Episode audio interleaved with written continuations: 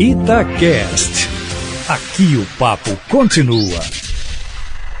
Hora do futebol internacional.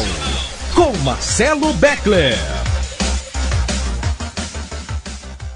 Senhoras e senhores, meu respeitável público, o podcast de futebol internacional da Rádio de Tatiaia está chegando para vocês em uma semana quase decisiva para a bola de ouro, em uma semana que um título europeu foi decidido via VAR e que muita gente não entendeu, e ainda que o Neymar deu uma declaração é, diferente, falando que talvez a Copa de 2022 seja.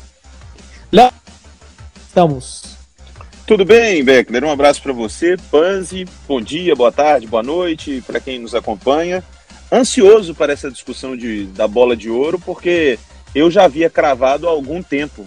Mas vamos ver se hoje vocês vão me dar o mérito de quem vai ser o bola de ouro. É, ele já começa porque a gente já até sabe o que, que vem. E aí, Paz, tudo certo? Tudo bem, Beckler? Um abraço, um abraço para o Léo, para quem está ligado no podcast Futebol Internacional.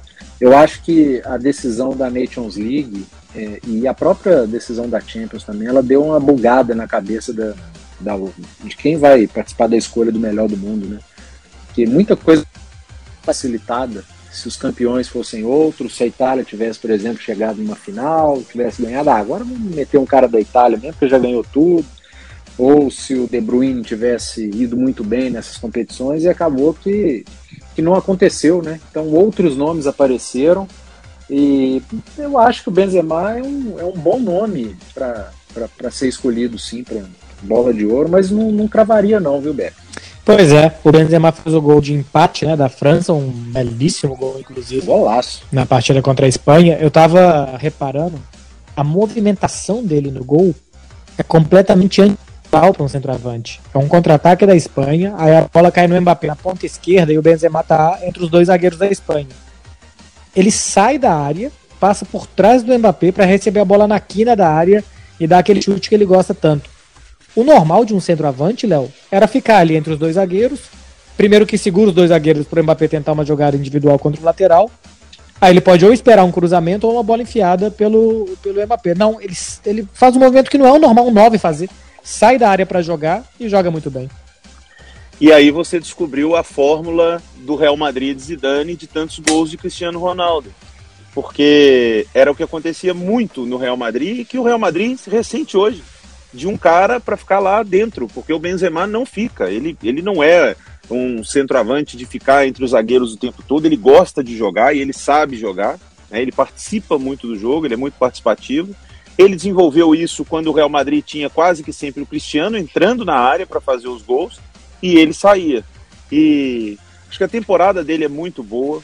Já fazendo a defesa aqui do voto de melhor do mundo, e não é porque é o Benzema, porque é jogador do Real Madrid, mas eu acho que o Benzema, ele, o fato de já estar entre os melhores ser citado, ficar entre os três, eu já acho muito legal, porque ele foi um cara subestimado ao longo da carreira, sabe? Eu mesmo confesso aqui, já peguei muito no pé do Benzema, quando as coisas eram bem mais fáceis, tinha Ronaldo, o time voava, mas ele foi subestimado. Ele, ele é um craque, é um baita centroavante, é o melhor centroavante neste momento. Eu acho que a temporada dele foi melhor que a do Lewandowski. E aí eu vou desarmar vocês, porque eu vou usar a frase que vocês não vão ter como argumentar. Se o melhor da temporada é o Benzema, ele vai ganhar a bola de ouro. Ele é melhor do que o Messi? Não, nunca foi. Mas o Lewandowski ganhou porque teve uma temporada melhor. O Benzema teve uma temporada melhor e tem que ganhar a bola de ouro. Então, mas assim, vocês sabem que nesse podcast aqui eu já disse algumas vezes que eu acho que eu acho que o Messi vai ganhar porque tem um voto automático que os caras continuam votando em Messi Cristiano Ronaldo, apesar do que seja. O, o, técnico da seleção de Ruanda, ele adora o Cristiano, vai votar nele com o Cristiano tendo jogado ou não e tal. Então tem uns caras que sempre votam. Mas eu disse aqui no podcast que eu não acho que é nenhum absurdo o Benzema ganhar. Antes de começar essa temporada, que ele tá jogando ainda melhor do que ele terminou a última. Porque o campeonato espanhol na última temporada ele termina à frente do Messi. O Messi é o artilheiro, é verdade. Mas ele termina à frente do Messi na classificação, né? O Real Madrid termina em segundo, o Barcelona em terceiro. Eu acho que ele vai melhor nos jogos grandes do que o Messi. Inclusive, ele faz um gol num clássico que o Messi joga muito mal lá no, na cidade esportiva do Real Madrid. A Euro dele é boa. Ele, faz uma Euro boa. A, a França empata com Portugal com um grande jogo dele. Ele faz um golaço contra a Suíça depois do jogo que a França é eliminada. É claro que a Copa América do Messi vai muito para ele. E ele começa de novo a temporada muito bem.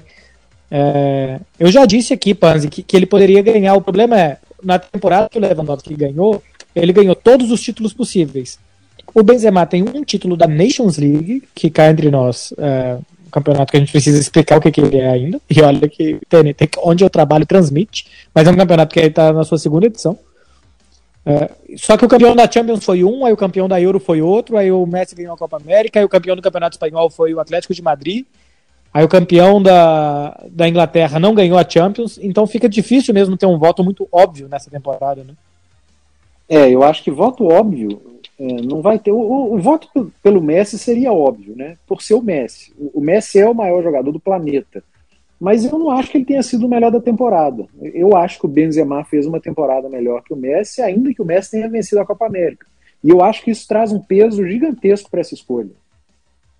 Ser vista, é, principalmente aqui na América do Sul, como um campeonato estadual de seleções, é, mas eu acho que isso pode pesar muito numa escolha pelo Messi. O Jorginho, ele também tem o um peso por dois títulos, né, da, da, pelo Chelsea, da Champions, da Euro e da Euro pela Itália, eu acho que pode ser, mas o Jorginho é porque ele ganhou, porque ele não fez, ele fez uma grande temporada, mas a temporada dele não é melhor que a do Benzema, até porque é diferente também. Você pegar um meio-campista que é, em vários jogos atua muito mais como um defensor do que um construtor, enfim, e, e botar na briga contra um Messi, contra um Benzema, diga, Léo.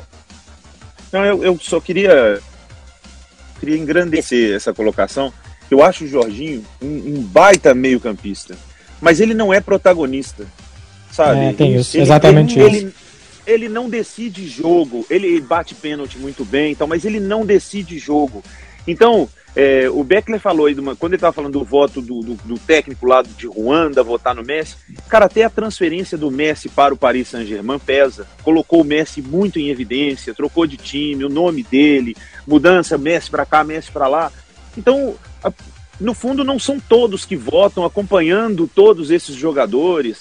Então, e o Jorginho, ele participou de times muito bons, onde ele teve um destaque futebolisticamente, mas ele não é um protagonista. Então, eu acho que assim, ele, ele, é muito legal que ele esteja na seleção da FIFA, que ele ganhe prêmios, mas falar que ele foi o melhor jogador de futebol da temporada não tem nenhum apelo para a própria que FIFA. É, eu, não, eu concordo. É, até é, é, dentro mais ou menos nesse sentido que dá minha justificativa para não ser o Jorginho.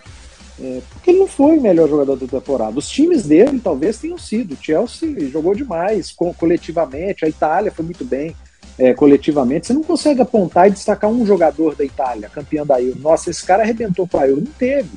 No Chelsea também é difícil. Por isso que eu também descartaria o Jorginho, mas eu descartaria, na minha opinião. O que não quer dizer que vai ser descartado para a premiação. Um, um, um, não é um ano de Copa do Mundo, né? Mas a Copa do Mundo ela costuma eleger jogadores que, na minha opinião, não são nada a ver para vencer o, o, prêmio, mas só porque ganharam uma Copa vão lá e, e, são eleitos o melhor do mundo. Eu acho que o Modric não merecia ter, ter vencido o melhor do mundo é, em 2018, nem ganhou a Copa, né? E, e acabou sendo eleito, mas enfim. É, Mas é engraçado que, o, que o melhor da Copa, o melhor jogador da Copa, eu acho que desde 2006 não é o campeão. Em 2010 é. eu lembro que ganhou Diego Forlan, o melhor jogador da Isso. Copa. Não, 2000, 2002, 2014, 2002 foi o Oliver Kahn.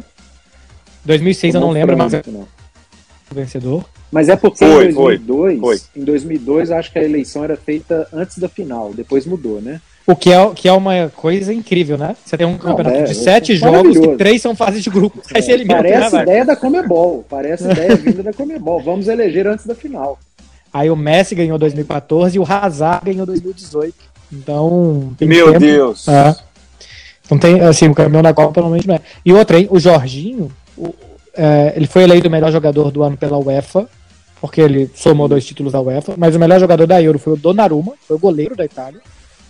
E na Liga dos Campeões, o Kanté foi o melhor jogador das duas semifinais, ganhou o melhor em campo das duas semifinais contra o Real e de um outro mata-mata. Eu acho que o jogo de volta contra o Porto, alguma coisa assim. Ou seja, os últimos quatro jogos da Champions, o Kanté, que joga do lado do Jorginho, foi eleito melhor é. jogador. Não. É, e eu acho que o Casemiro tem uma temporada melhor que a dos dois. É um negócio meio é, Sim, foi, ele foi mais protagonista, porque o melhor jogador do é. Real Madrid foi o Benzema. Mas o Casemiro quase terminou como vice-artilheiro do Real Madrid. Pois é, cara. É. Espetacular é, mas, temporada Então, do eu acho, eu acho que pesa muito isso, né? A grife, o nome, é, o próprio fato, o Jorginho atua no Chelsea, é o atual campeão, mas o Benzema joga no Real Madrid. Você joga no Real Madrid, no Barcelona, no, no Bayern, no, no, em times mais, mais Léo, badalados. Eu acho que tudo isso valoriza conta, muito. O título não, eu, eu concordo. Muito. Até para a própria dizendo... o cara que ganhou o título de melhor do mundo ganhou na, as nossas competições, sabe? Não, eu, Isso eu concordo. UEFA é muito importante. Eu tô falando é para quem elege, Panzi, sabe? Aquilo que o Beckler falou. O cara que não acompanha lá na, na ponte partiu lá, que é o treinador da seleçãozinha, que se é aquele que tem direito a um voto, esse cara vai ver o, os jogos do Chelsea na Premier League, é muito mais fácil esse cara ver jogo do Real Madrid ou ver Real Madrid e Barcelona, sabe? Então, o, o, a chance do. A grife do Benzema é muito maior que a desses caras, como a grife do Messi é maior que a do Benzema. E isso é, pode pesar também. Só, só, uma bobagem que eu falei aqui, porque se a gente for falar de bola de ouro, voto 53 jornalistas, jornalistas é, eleitos pela, pela France Football. O prêmio que tem votação do técnico, do capitão, de um jornalista de cada confederação e voto popular é o prêmio The Best da FIFA. Que por um tempo eles foram juntos e, e, agora não são mais. Inclusive o The Best também está aí para ser votado no final do ano. O, a bola de ouro eu sei que é 29 de novembro. O The Best acho que é a primeira semana de dezembro, alguma coisa assim. Mas a bola de ouro é mais prestigiosa. Afinal de contas é uma bola de ouro. The Best é um troféuzinho lá. Ela é de ouro mesmo ou ela é banhada a ouro, Beckler? Ah, não dá pra ser de ouro não, porque ela é Ô, pesada. Pesa muitos quilos. A, bo a, bola de ouro é do atleta ou é do clube? É do atleta. Do atleta. O, o Museu do Barcelona, as dele? É, bom, seguramente vai estar exposta no Museu do Barcelona as réplicas, né? Mas, a, ficar lá, mas, inclusive, ele já estava na casa dele. É, inclusive tem lá no museu alguma do Ronaldinho, do Stoichkov, acho que ele ganhou isso, alguma isso. também, tá lá, então tem de outros também. Tanto que, por exemplo, o Figo, ele ganha em 2000 com a camisa do Real Madrid pela temporada que ele fez no Barcelona. Fantástico. Então, ele, ele exibe no Santiago Bernabéu e tal, mas era pela temporada, né? Na temporada que ele fez no Barcelona. É, se, se acontecer agora com o Messi, vai ser isso. Ele vai exibir lá no Parque dos Príncipes para a torcida do Paris Saint-Germain e tal pelos feitos dele com o Barcelona, com a seleção da Argentina. Olha só, virando página de melhor do mundo, uhum. é, a gente teve a da Liga das Nações com um gol que para quem está escutando a gente é o seguinte, é um passe do, do Benzema pro Mbappé. O Mbappé tava um corpo impedido. E aí o zagueiro tá o passe, encosta na bola, não corta e a bola cai no pé do Mbappé que faz o gol. Se o zagueiro não encosta, é impedimento como o zagueiro encostou na bola e não foi um desvio, não é que a bola foi chutada e bateu no zagueiro, mas o zagueiro jogou a bola, ele disputou um lance uhum. e quando ele encosta em um outro lance, é um gol legal. Aqui na Espanha, as capas de jornais foram vergüenza, injustiça, roubo, roubo e tal, porque os caras não conhecem ou discordam da regra. Essa. Porque cá entre nós é uma regra esdrúxula, eu acho, né? É, porque você fica muito na interpretação do cara querer jogar ou não e se ele provocou um erro técnico, né? Eu entendo a essência do validar. Se o defensor cometeu um erro com a bola, ele deixa o outro em condição. Mas é um lance muito rápido, né? E, é, e outra coisa, o zagueiro não tem como saber que o Mbappé tem impedido. Ele tem que se jogar de qualquer jeito para tentar cortar a bola. Pois é, é antigamente, né? Errado. É. Antigamente, o, o Mbappé estaria impedido de qualquer jeito, né? Porque vocês lembram daquela frase assim? Ele se beneficiou de uma posição uhum, irregular. Sim. E, e, isso não, não tem mais. É, eu acho que a gente está aprendendo muito, viu, o, o Beckler? As coisas estão andando. Aqui no, no Brasil, a gente ainda pena muito com o VAR. Não sei se você tem acompanhado, mas a gente é campeão aqui de tempo é. parado com o VAR. E, e os árbitros brasileiros estão super afins de acabar com bandeirinha, auxiliar, deixar isso tudo para tecnologia, não apitam mais nada. Então, eu acho que é um processo, né? É um momento que o futebol passa, mas é um momento que, que a própria International Board, que as próprias regras estão confusas. Que o VAR é bom, ele traz justiça, né? A intenção dele é ótima, já passava da hora da gente ter tecnologia, é válido, mas ainda causa confusão. E algumas outras regras, além desse, desse tipo de impedimento, quando a bola bate na mão, se de um jeito é assim, se do outro é assim, se do outro é assado. É, a polêmica não acaba, não. Pode criar varo, a polêmica não acaba, não. Léo, o futebol chegou no nível que chegou como o esporte mais popular do mundo porque as regras sempre foram muito simples. O jogador está na frente, está impedido. A é. bola bateu na mão com intenção, é, é, é, bola na mão, é mão na bola. Sem intenção, bola na mão. Era tudo muito mais simples. Então, é, é, tornou-se um esporte muito popular, porque todo mundo entendia muito, de maneira muito simples as regras do jogo. Verdade. Eles estão dificultando demais, cara. Estão dificultando. Complicado. É, eu acho que se o zagueiro tem a bola dominada, ele tenta fazer um recuo e ele entrega a bola no pé do adversário, aí tudo aí não, não deveria ser impedimento. Agora, da forma com, como aconteceu, o cara tenta cortar um passe. Ele bate na bola, óbvio, mas ele tentou cortar um passe. O outro estava lá na banheira, tinha que ser impedimento, como sempre foi. Mas, enfim, é, não é, né? Não é. Então, a arbitragem acertou é, na validação do gol. E aí o Beckler tá falando das manchetes, isso é maravilhoso, né? É, cara, é um bairrismo espetacular. Total. E assim, aí no dia seguinte foram entrevistar, acho que um um especialista de arbitragem e tal, ele falou assim: Eu tô chocado como as pessoas estão defendendo algo errado aqui na Espanha e tal. É. Porque um dia de um clamor popular e tal, porque o árbitro acertou na decisão que ele teve. Acertou na frialdade, na, na fri, como se diz, na frialdade? Na, fri, na frieza, frieza. Na frieza, na frieza, sim. É frieza com fidelidade que você quis dizer. É. É, acho que aqui é, é frialdade. O, o, Beckler, é o Beckler transita no português, com o espanhol, com o é. catalão, aí tem hora que embaralha. É tipo Mazinho, fala uma língua só minha.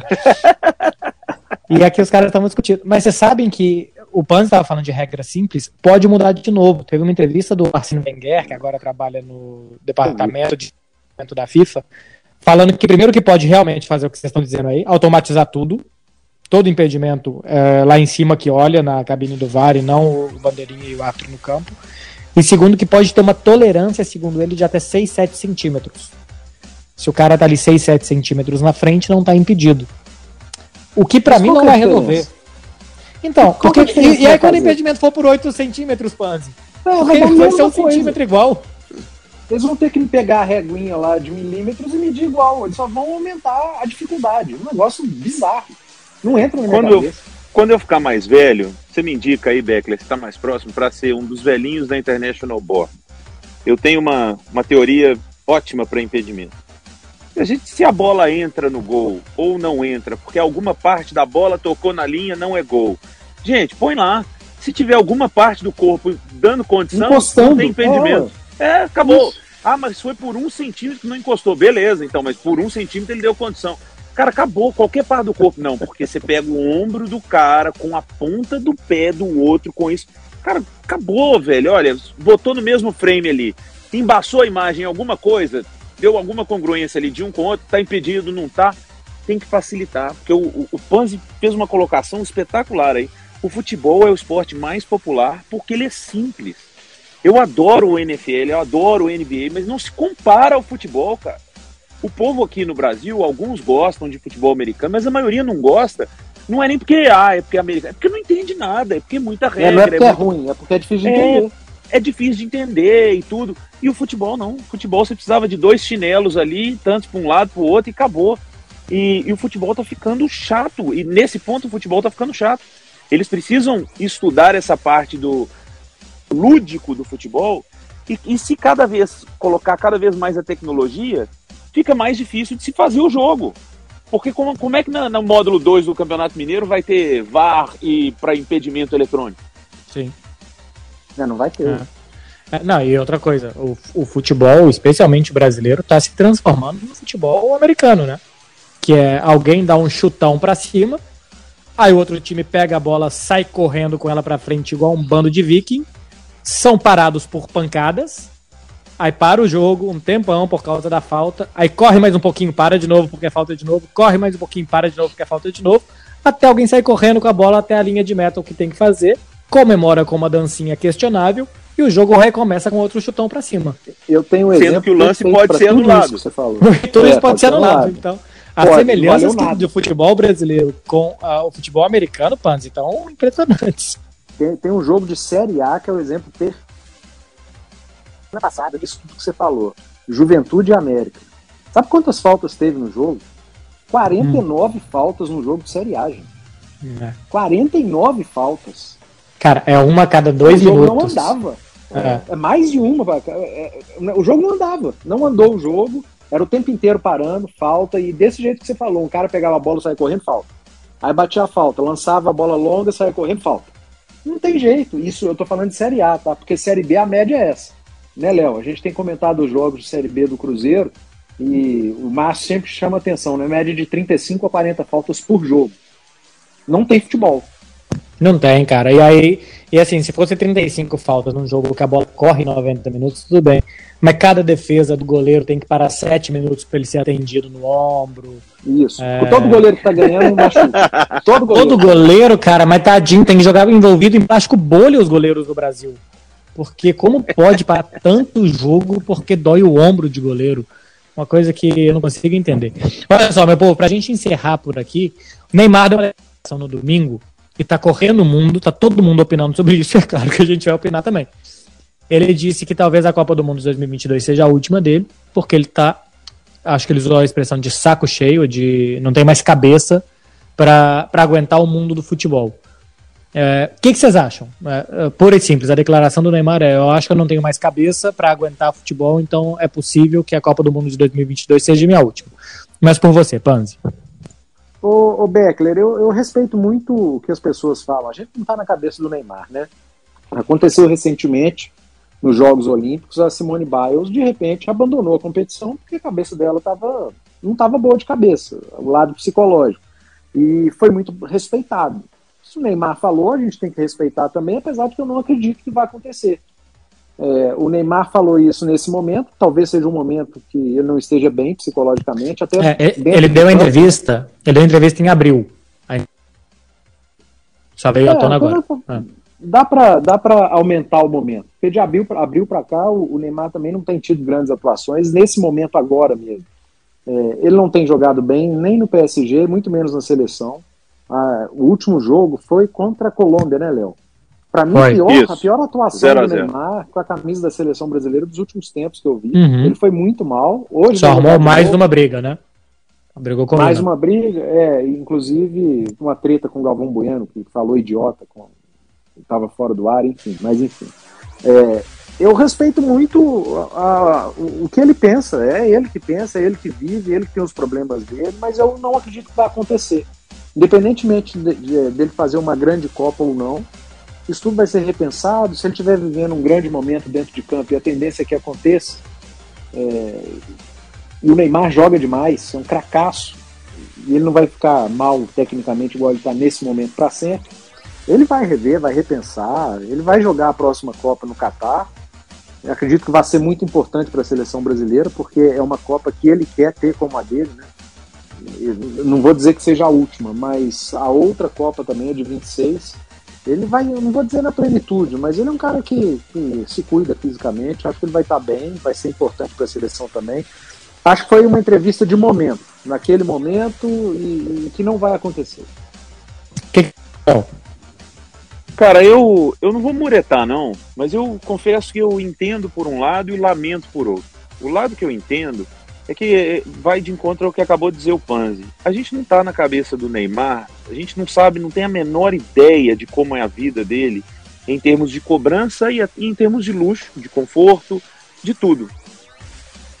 Precisa pensar o, o, e fazer o que deixar ele feliz. O Neymar não é motivado é, pelas bolas de ouro, pelos, pelos números, como Cristiano Ronaldo, como Messi, não é. Não é, e não adianta. Durante muito tempo a gente insistiu nisso. Ah, o Neymar precisa ter mais cabeça, o Neymar precisa ser como o Messi. Você vê que o Haaland, com início de carreira, você já vê no Haaland, assim, o Mbappé, eles têm um outro foco. O Neymar não tem. O Neymar o não tem. O toque de celular do Haaland é o hino da Liga dos Campeões.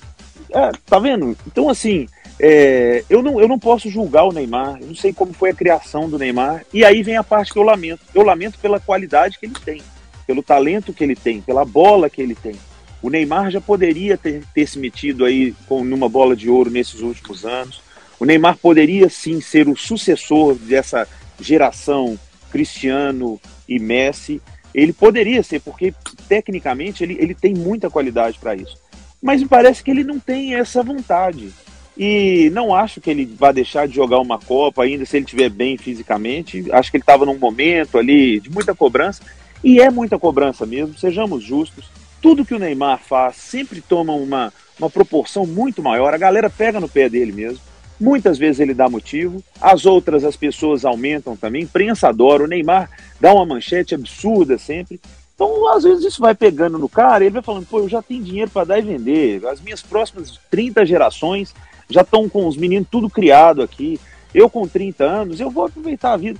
Bicho, nós entrevistamos no, no Bastidores, antes do jogo do Cruzeiro, o Fabrício, que era volante do Cruzeiro, vocês vão se lembrar, uhum, o Fabrício jogou sim, no Corinthians, sim. no Vasco. Uhum. O Fabrício é uma figuraça, né? Um cara super inteligente, assim, de bem com a vida. O Fabrício parou de jogar com 32, 33 anos. Falou, ah, não queria mais não e tal, não deu, já, já perdi assim. Agora, ele faz luta agora, cara. Ele faz luta. Então, assim, ele não largou o esporte, não foi o eu cansei. Foi, não, ele cansou da bola. Já tinha conseguido uma situação. Então, vocês imaginam o Neymar. Então, eu Ô, não Léo. posso julgar, sabe, a, da cabeça dele. Eu só lamento porque, em termos de qualidade técnica, ele poderia jogar a essa Copa, a outra, tranquilamente. Eu falei na mesa redonda, o Beckler estava até né, participando com a gente na Rádio Tatiaia. É, o, o, problema do Neymar é muito mais psicológico do que, do que técnico ou físico. Né? É, é a cabeça, é a maneira com a qual ele foi criado, acho que desde criança mesmo. E também no trabalho, né, no, no Santos, que foi o clube que, que ele foi formado. É, o Neymar ele não tem é, maturidade, cabeça para ser o único protagonista do futebol brasileiro. E hoje ele é. O Cristiano Ronaldo tem para ser do futebol português, o Messi tem para ser do futebol argentino, outros jogadores têm em seus países. Ele não tem o perfil para assumir essa responsabilidade, que aqui no Brasil, durante décadas, ela foi sempre dividida do meio para frente. A gente sempre teve um, dois, às vezes três, quatro grandes jogadores protagonistas é, com a camisa da seleção brasileira. No caso do Neymar, é ele sozinho. Os outros protagonistas, e eu acho que a seleção brasileira tem, estão ali no gol, é um zagueiro, é o um volante. Nem lateral mais a gente tem como protagonista durante três décadas. Os melhores do mundo a gente não tem mais. E eu acho que ele não tem preparo psicológico, mental, para assumir é, esse protagonismo único no, no futebol brasileiro. Isso atrapalha demais o Neymar. Se tivesse mais um jogador do nível dele, ali né, nesse momento, com a camisa da seleção, para dividir protagonismo. Às vezes o Neymar faz um negócio e não está nem aí, porque o outro lá está tá no momento espetacular também. Só que ele não tem, e ele não foi preparado para isso. Ô, Beckler, é. eu sei que a gente já está estourando, mas é só porque eu acho muito importante colocar isso aqui. Eu fiquei pensando, quando o Pan estava falando da, da criação do Neymar, o Neymar sofre uma pressão absurda desde garoto, muito maior do que Messi e Cristiano Ronaldo já sofreram. Porque o, o, Messi, quando apareceu no Barcelona, era: olha, tem um, um, argentino novinho aí do Barcelona que é bom de bola pra caramba. Lá macio, ó, o menino arrebenta. O Cristiano Ronaldo foi aparecer no Sporting para depois ter aquele boom do Manchester United. Gente, o Neymar com 16 anos arrepiava no Santos e o Real Madrid já queria, e o Barcelona já queria, e era jogador para a seleção brasileira, e Neymar e Ganso, e ganha Libertadores, e o Neymar com 12 anos já tinha salário alto no Santos, o pai dele já era empregado com o Santos por causa disso, disso, daquilo. A criação que ele teve é resultado também no caráter que ele tem hoje, é. nas decisões que ele toma hoje. Então eu acho que ele, mais do que uma pessoa normal, um atleta normal, está muito cansado dessa cobrança. Porque a é, cobrança para ele chegou muito cedo. É, eu, acho que é, eu acho que vai por aí. Igual o Panzi falou, e tá todo mundo falando muito isso, né? Saúde mental do jogador, do atleta e tal. Eu acho que se for isso, é muito, muito perigoso, né? E, e eu não sei se essa carta da depressão, da ansiedade e tal, é, ela é justa que se use toda hora, porque acho que algumas pessoas sofrem realmente de doenças assim. A Simone Biles, por exemplo, ela foi abusada por técnico na adolescência dela isso. e tal.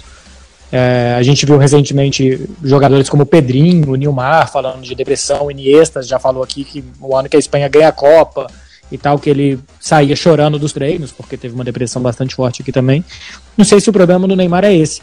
O que me parece é que, cara, futebol é muito exigente. Você tem que acordar cedo todo dia. Se os seus amigos vão pra festa, você não pode ir. eles estão tomando um negocinho, você não pode tomar. E aí você trabalha num grupo com 30 pessoas que todo mundo tem que ser tratado igual e você não pode ter alguns privilégios, você seja melhor que os outros caras. Então eu acho que esse mundo do futebol é o que, é o que cansa ele. É esse mundo de, de, de, trabalho, de exigência, de responsabilidade, de direitos e de deveres. Eu acho que isso ele está cansado porque quando ele era um pré-adolescente, ele já vivia isso. Ele já tinha que se preocupar com alimentação, com rendimento, se ele fisicamente já está bem e tal. E o pai, criando um filho, assim, a gente não sabe, né, como é que era o dia a dia, mas criando um filho barra um, uma máquina de jogar futebol. Então eu acho que, que ele está cansado da exigência que um jogador de alto nível tem. Sabe, eu acho que se for para jogar com uma exigência menor, por exemplo, para jogar no Brasil, você não precisa estar tá no máximo, máximo, máximo como é para jogar com se espera dele e do Paris Saint-Germain. Acho que ele joga no Brasil. Daqui a pouco vai jogar no Flamengo, no Palmeiras. Já tá rolando papo do Flamengo já. Pois é. E, e, que ele joga 3, 4 anos feliz. Vai treinando menor. Vai sair com o Gabigol pra cá e pra lá.